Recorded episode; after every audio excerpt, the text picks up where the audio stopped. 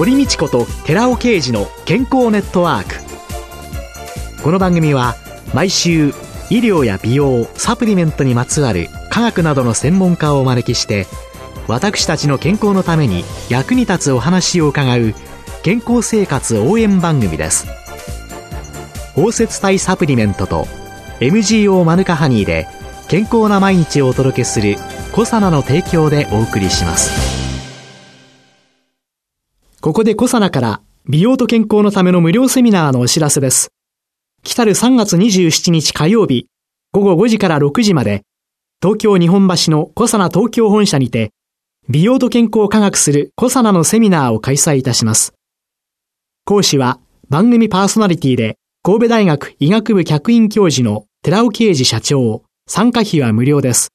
参加ご希望の方は東京03-6262 03-6262-1512までお電話でお申し込みください。コサナから美容と健康のための無料セミナーのお知らせでした。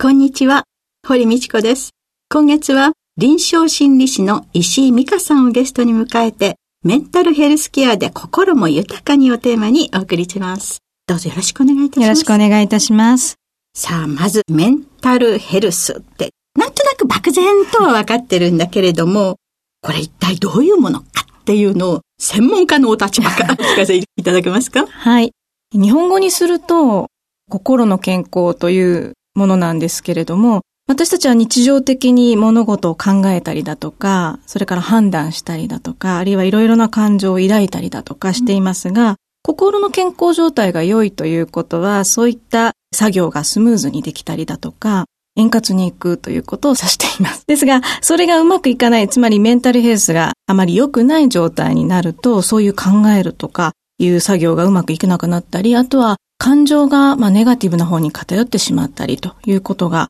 生じます。そういったその心の機能を指してメンタルヘルスと呼ぶと思っていただければと思います。で、その心の病っていうと一体どういうものがあるんでしょうかね？一番よく知られているのはうつ病ではないかと思いますが、例えば出ている症状自体はとても似ているけれども、エネルギーをすり減らして発症するというのがうつ病の成り立ちなんですが、適応障害というですね、例えば仕事が変わったとか、役職が変わったとか、職務内容が変わったとか、そういう環境の変化にうまく馴染むことができなくて発症するものを適応障害と言ったりします。あとは、妄想ですとか、幻覚を主症状とするような疾患もありますし、あとは、アルコールやギャンブルなどに対する依存症なども最近は問題としては大きくなっているかと思います。最近ではインターネット依存という捉え方も出てきていますよね。で、そういう中で、うつだとか、いわゆる幻覚が出るような方とか、依存症っていうと、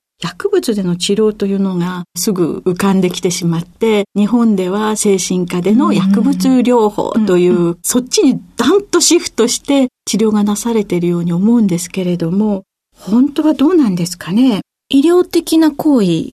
えばうつ病が重篤な状態であったり、幻覚や妄想が出ているとか、あるいは依存症でも離脱症状が強い時などは薬物のお薬の力を借りた方が絶対にいいと思うんですけれども、うん、じゃあその人の気持ちの持ちようをどうするのかですとか、うん、ストレスにうまく対処したり乗り越えたりするにはどうしたらいいのかとか、あるいは人間関係でどうしてもつまずいてしまうところをどうしたらいいのかというところは薬では治りませんので、そういったところは薬以外の方を、例えば私であればカウンセリングをやるわけですけれども、医療行為では薬を使わないところでのサポートというのが有効なのかなと思います。そのあたりは諸外国と比べて日本というのは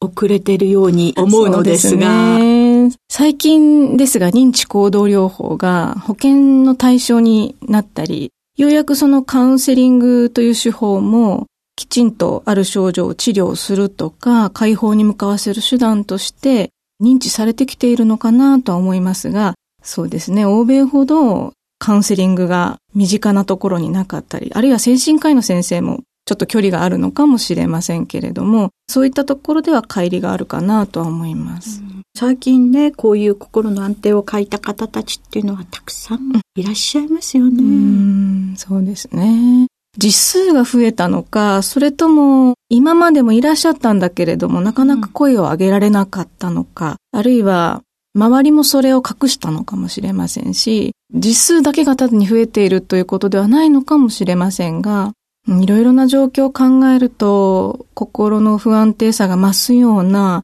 状況は多いのかなと思います。うん、あとは、例えばうつ病一つにとっても、昔は私が臨床心理士としてスタートを切った頃というのは、自ら進んでくる人というのは、精神科や心療内科やっぱり少なくて、家族の方や周りの人が心配して引きずるように連れてくるというようなところだったと思うんですけれども、今ではクリニックの数もとても増えていますし、うん、自分で自分の状態を早く察知して、ケアやサポートを求めるという行動は増えているのかなと思います。うん、で、実際にそういう方にお会いになった時に、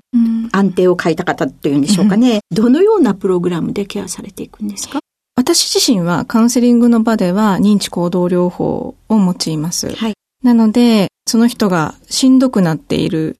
ものの見方、あるいは考え方の偏り、捉え方の歪みなどがあったりするとしんどくなるわけですよね。いろいろな場面に適応できなかったり、うん、あるいはいたずらに自分を責めてしまったりだとか、うん、あるいは人のせいにして自分うまく問題解決ができないという場合がありますので、そういうものの見方、問題への捉え方の癖などを一緒に考えていきながら、じゃあここがどう変わると楽に生きられるだろうかとか、なりたい自分になっていけるだろうかということを一緒に考えていきます。いろんな人のパターンがあるという、うん、今、人のせいにしてしまう人とか、全部自分を責める人とか、うん、大きくはどんなタイプの方がいらっしゃる認知行動療法の中では認知の歪みという考え方の偏りのパターンをいくつかに類型化していて、はい、例えばそういう自分を責めるとか人のせいにするというのも一つですし、あとは些細なことを大きく捉えてしまったり、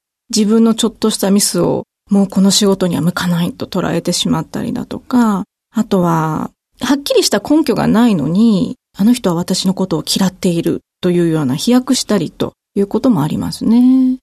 そうすると、そういうのに対して何か対処の仕方っていうのをされていくわけですか、うん、そうですね。その考え方って本当に正しいんだろうか、うん、思い込みじゃないだろうか？例えば、こうすべきだという思考にとらわれる人もいるし、白か黒でグレーがない人もいますので、そういう考え方って本当に正しいんだろうか？別の見方はできないんだろうか？事実ではなくて、その考え方ゆえに自分をこう苦しめてないだろうか？ということを一緒に考えていきます。で、その考え方を変えるとしたらどんな風に変えられるだろう。変えることによってその後引きずられてくる感情、怒りとか悲しみとか、そういうものがどう変わっていくかというのを一つ一つ見つめ直していくという感じですね。そういういろんな相談が終わりになると思うんですけれども、具体的にはどのような相談が多いんですか？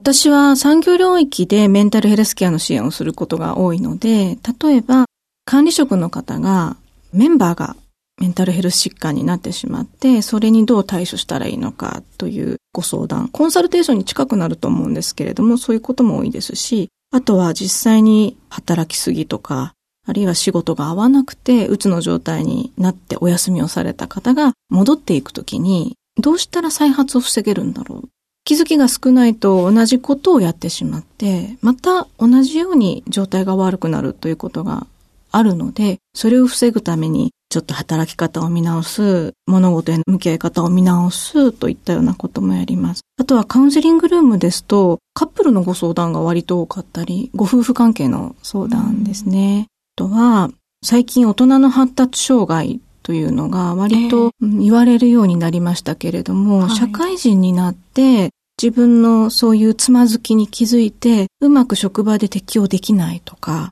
あるいは人間関係にトラブルを抱えてしまうといったようなことで、相談に来られる方も多いですね。いわゆる発達障害の方であったりだとか、統合失調症みたいなのを発症されていく方っていうのも結構数も多くてっていうので、実際に医療につなぐ方、あ、これはきちんとした医療行為が必要だなっていうようなことにつながれる方っていうのもあるんですか？います。なので、近隣のお医者さんと連携をして支援することがあります。薬物が必要な部分はお医者さんにサポートしていただいて、えー、そうじゃない人との付き合い方とか、物事の考え方を見直すというのは、カウンセリングで支援させていただいたりします。実際にはですね、職場にみんなが、あの人ちょっと大変だよね。おかしいよね。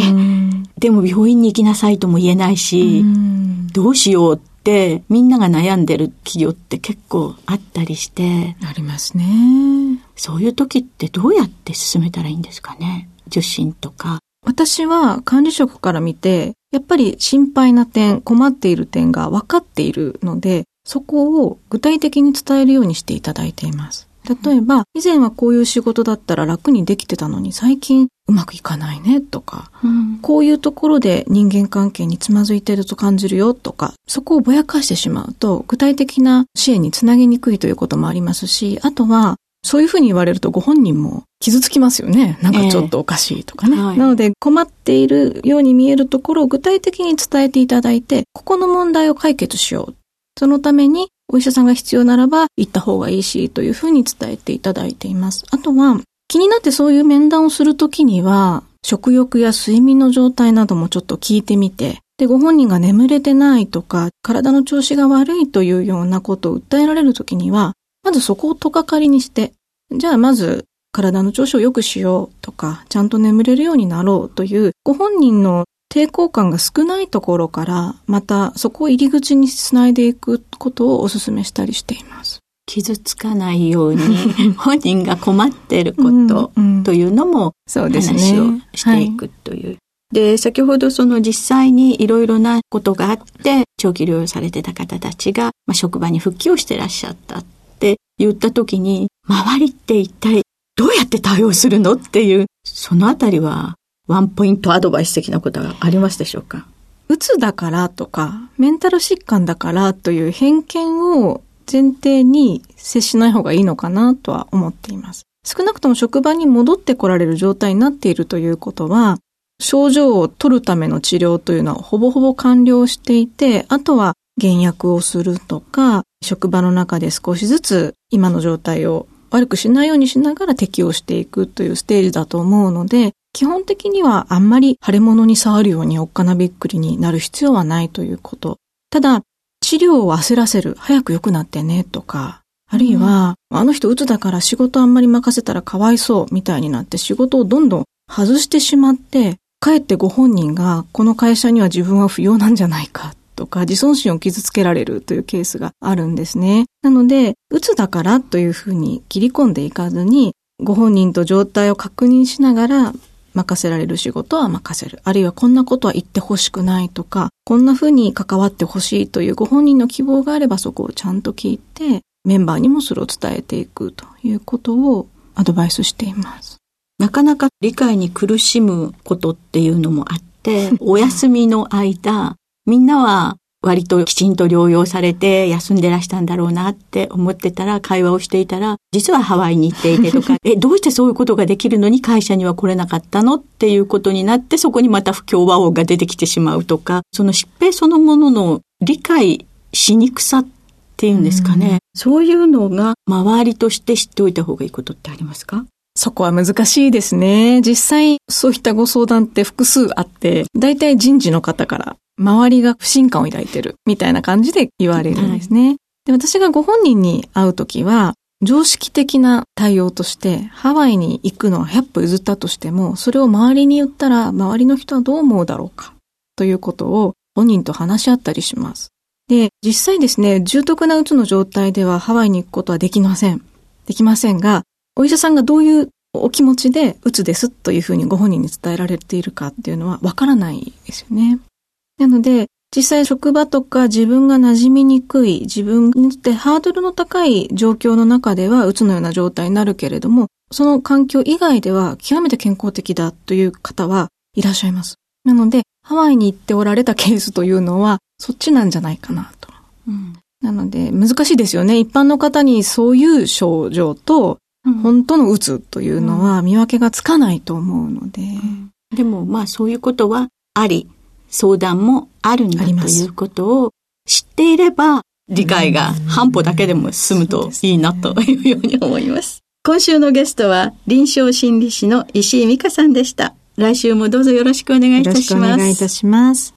続いて、寺尾刑事の研究者コラムのコーナーです。お話は、小佐野社長で神戸大学医学部客員教授の寺尾啓二さんです。こんにちは、寺尾啓二です。今週は白身魚と赤身魚の違いとはというタイトルでお話しさせていただきます。皆さんは刺身を食べるとしたら、白身魚と赤身魚はどちらを選びますか？どちらも、魚に白色と赤色がある理由をご存知でしょうか？実は筋肉の色で奥が深いのです。赤身魚はカツオやマグロなど広大な水域で泳ぐ持久力に優れた魚です。この魚の身、つまり魚の筋肉は酸素を取り込んでミトコンドリアでエネルギーをたくさん作って持久力をつける必要があります。筋肉中には酸素を取り込むためのミオグロビンというタンパク質が必要で、実はこのタンパク質が赤色をしているので赤身なのです。こうした筋肉は、接筋あるいはチキンと呼ばれています。一方、白身魚はタイやヒラメなど狭い水域に住む魚で持久力はありません。しかし敵から瞬時に逃げるための瞬発力があります。この白い筋肉のことを白筋あるいは側筋と呼ばれています。魚は人間よりも白筋と接筋の割合の差が大きく、赤身魚はミオグロミンの量が非常に多く、白身魚はミオグロミンが極端に少ないのです。赤身魚は常に泳ぎ続けて酸素を取り込んでいないと生きることができないのですが、白身魚はあまり動かなくても生きることができます。普段は動かない白身魚でも敵から逃れるために急に動くことができるのは、ほとんどが瞬発系の白筋となっているからなのです。ではサーモンはピンク色をしていますが、赤と白の中間、つまり白筋と接筋の双方が混ざっているのでしょうか。実はそうではなくて、筋肉の色とは異なり、アスタキサンチンによるものなのです。とここまでは魚に関する豆知識でした。次週は人の筋肉のお話をしていきます。お話は小佐野社長の寺尾啓二さんでした。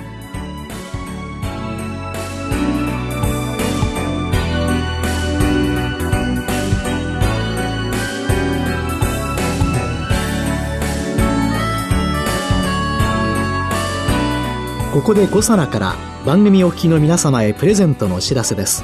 環状オリゴ糖で包み込むことによって安定性と吸収性を高めたコエンザイム9点に美白効果が期待されるシスチンを配合したコサナのナノサプリシクロカプセル化コエンザイム9点シスチンプラスを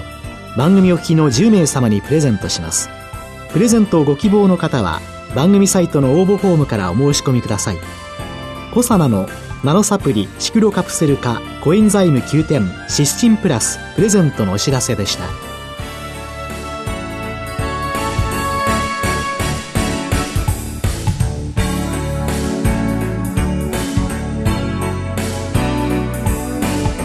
堀道子と寺尾啓二の健康ネットワーク。